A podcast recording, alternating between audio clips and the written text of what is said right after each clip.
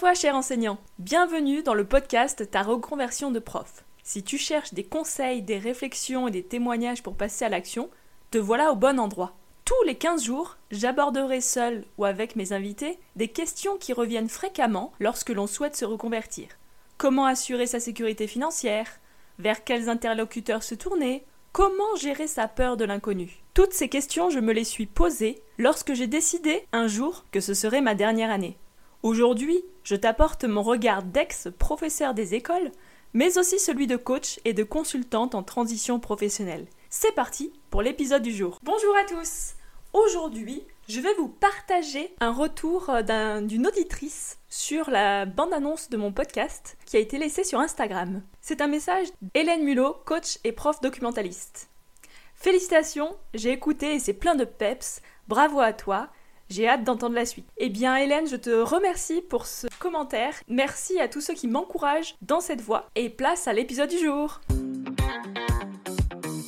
Je vais vous parler d'un sujet qui concerne de nombreux enseignants qui souhaitent se reconvertir. Que vous ayez l'intention de quitter complètement l'enseignement ou juste d'explorer d'autres horizons, voici 5 étapes qui vont vous aider à naviguer dans ce processus de reconversion. Ces cinq étapes sont des étapes essentielles et l'ordre de ces étapes, j'y reviendrai un peu plus tard dans l'épisode, est quand même très important. Donc nous avons dans l'ordre l'introspection, l'information, le plan d'action, la transformation et la célébration. C'est parti pour la présentation de ces cinq étapes.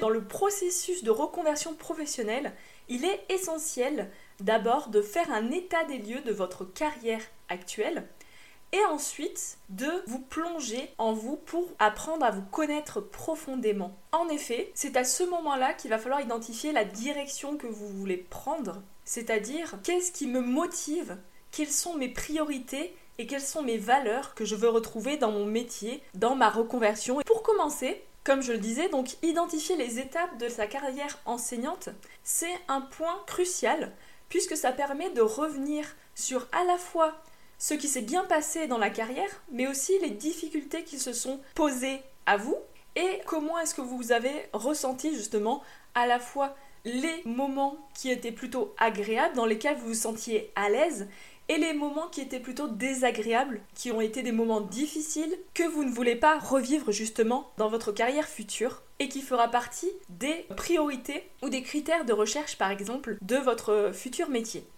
Et oui, une reconversion, ça ne part pas de zéro. C'est la continuité de votre parcours professionnel, ne l'oubliez pas. À ce moment-là, vous pouvez vous poser plusieurs questions. Pour quelles raisons êtes-vous devenu enseignant? Quelle motivation ressentiez-vous à ce moment-là? Quelles sont les étapes de votre carrière? Les moments marquants? Quels ont été les moments où vous êtes senti les plus à l'aise? Quelles ont été les difficultés rencontrées? Il peut être également intéressant de faire un point sur ses compétences professionnelles, en sachant que les enseignants côtoient généralement les compétences pour les apprenants, pour les élèves, mais peu les compétences que eux pratiquent tous les jours dans le cadre de leur métier. Donc les compétences qui sont à la fois des savoirs, donc des connaissances, des savoir-faire, plutôt techniques, ou des savoir-être, qui vont être plutôt des qualités professionnelles.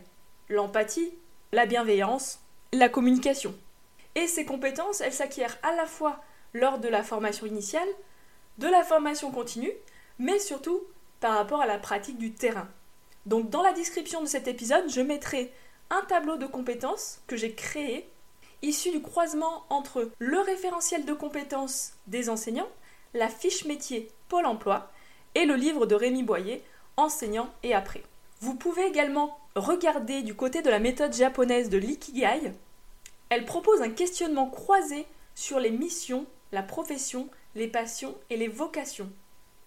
Et ce questionnement permet à la fois justement d'identifier euh, ce qu'on aime, ce qu'on a envie de faire, ce pourquoi on peut être payé, et les missions que l'on veut réaliser voilà, de manière plus globale.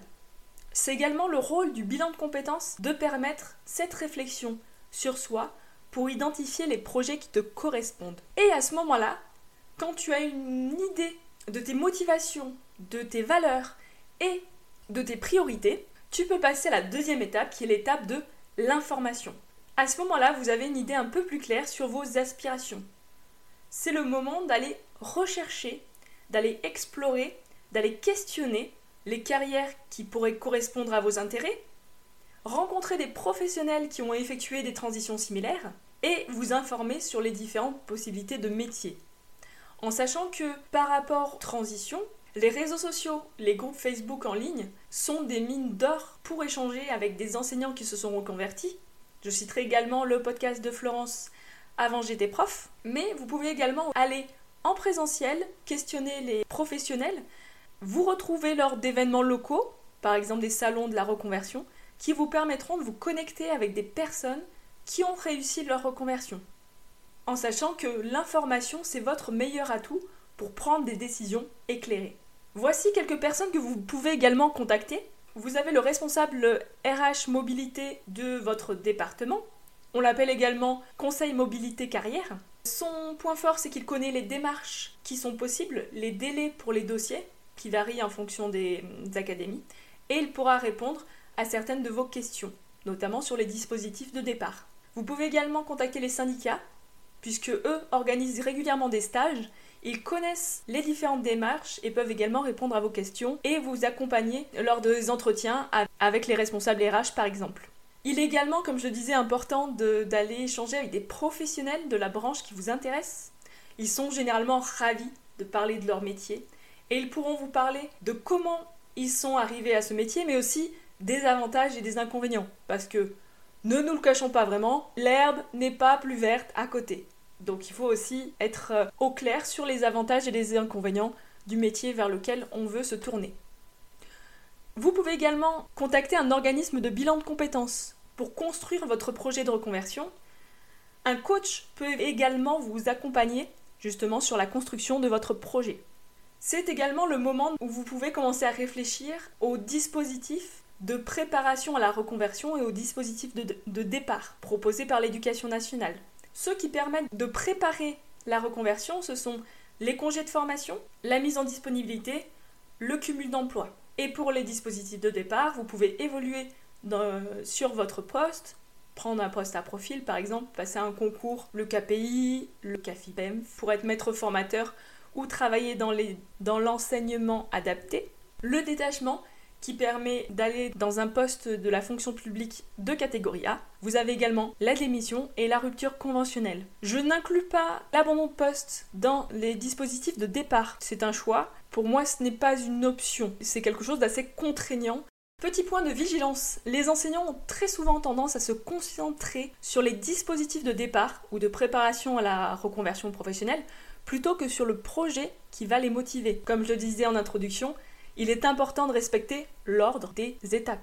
À ce moment-là, vous avez quand même une idée assez précise de ce vers quoi vous voulez aller, ce vers quoi vous ne voulez pas aller également, et c'est le moment de créer votre plan d'action. Vous pouvez identifier les compétences dont vous avez besoin dans votre nouvelle carrière, trouver des moyens de les acquérir, donc des formations, des formations en ligne, donc euh, des MOOC par exemple, qui permettent euh, d'avoir euh, voilà, des petites formations, d'acquérir de nouvelles compétences. C'est le moment d'établir des objectifs et de définir les étapes concrètes pour les atteindre. En effet, c'est le fait d'avoir un plan d'action structuré qui vous aidera à la fois à rester motivé et à rester concentré ce plan d'action, vous pouvez le faire sur différentes formes. Pour ma part, j'ai réalisé un tableau de vision, qu'on appelle également Vision Board, qui me permet d'avoir à la fois sur un format A3 mon objectif, les différentes étapes, mais aussi des images, des citations, des mots en lien avec cet objectif et ces étapes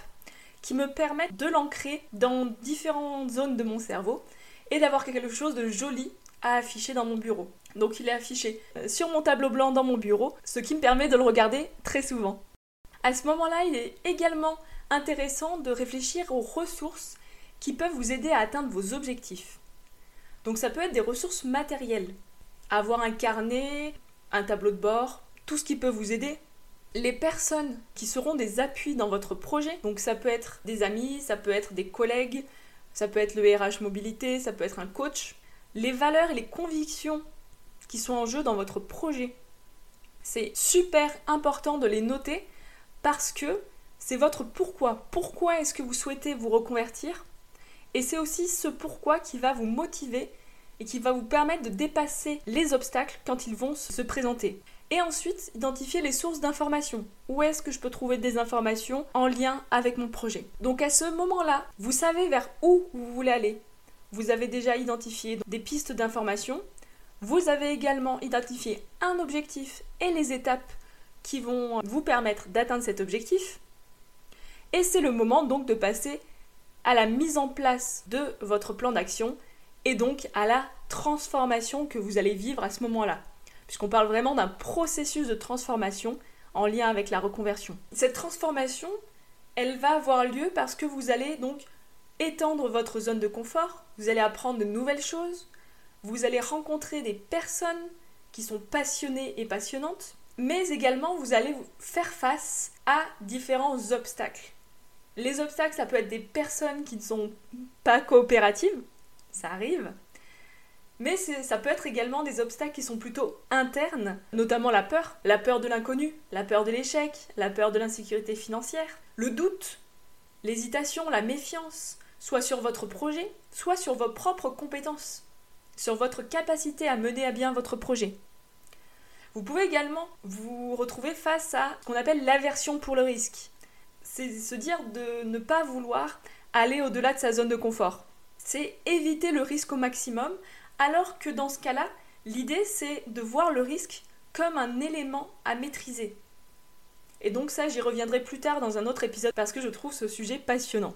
Et aussi, on va avoir les tergiversations. Tout ce que votre cerveau va vous dire pour essayer de vous empêcher de passer à l'action. Et ça, toutes ces pensées vont se traduire par de la dispersion, le fait de remettre à plus tard euh, vos actions. Et donc, par rapport à cette transformation, vous allez devoir passer dans ce que j'appelle un état d'esprit de, la victoire, un peu comme un sportif, c'est-à-dire modifier vos croyances limitantes.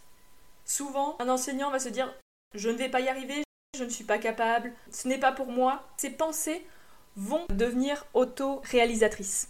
Alors que le cerveau est un muscle qui est à muscler sur la pensée positive. On peut transformer ces pensées négatives en pensées positives. Par exemple, quand on se dit je ne vais pas y arriver, on peut très bien le transformer en je vais mettre toutes les actions en place pour y arriver. Et chaque jour, choisir une pensée et la transformer en positif pour motiver son cerveau, pour entraîner son cerveau à penser de cette manière-là. Il faut également faire attention à, à toutes ces paroles que l'on se dit. Franchement, même votre meilleur ami ne vous dirait jamais ça. Changez de point de vue. Encouragez-vous.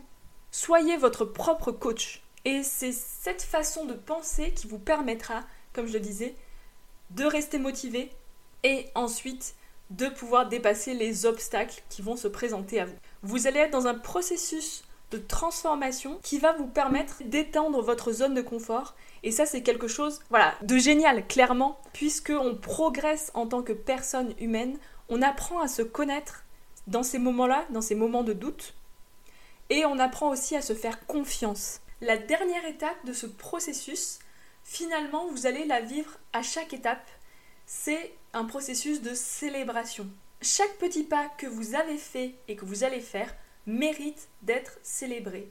Et c'est la reconnaissance de ces progrès qui vous motivera à continuer à avancer avec confiance dans votre reconversion. En effet, n'hésitez pas à un moment à faire une pause et juste à savourer là où vous en êtes aujourd'hui. C'est vrai que nos habitudes nous amène clairement à pointer plus facilement nos échecs que nos réussites. Et ça, c'est la même chose avec les élèves. Pendant 5 minutes, juste repensez à une réussite et, et ressentez dans votre corps ce qui se passe. Appréciez le moment. Félicitez-vous.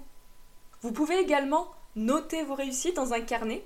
Et ce carnet-là, vous pourrez y revenir en cas de déprime ou en cas de coup de blues relire ces réussites et se souvenir de tout le chemin que vous avez déjà parcouru. Parce que ça, c'est génial et il faut marquer ces étapes d'une petite pierre. N'hésitez pas également à partager vos réussites avec votre famille, vos amis, vos collègues ou avec d'autres personnes qui sont en train de se reconvertir actuellement. Parce que c'est en échangeant avec des personnes que vous allez rendre les choses plus réelles, à la fois pour vous, à la fois pour eux et pour tout votre entourage. N'oubliez pas, votre entourage va voir la différence, va sentir que la confiance va revenir, que vous allez changer d'état d'esprit, et ça, c'est absolument génial.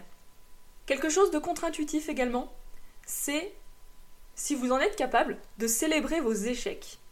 Je dis contre-intuitif parce que souvent les échecs ont tendance à nous déprimer, clairement. Mais un échec, c'est aussi le signe que tu avances, que tu essayes, que tu tentes des choses, que tu es en mouvement. C'est aussi comme ça qu'on apprend, et comme ça qu'on progresse, et comme ça qu'on va vers la réussite. Petit exemple, souvenez-vous quand vous étiez jeune enfant, le nombre de chutes qu'il vous avait fallu avant de savoir marcher parfaitement. Et oui, on l'oublie parce qu'on a tendance à se dire que la vie c'est facile et que l'échec c'est quelque chose de négatif, mais en fait pas du tout.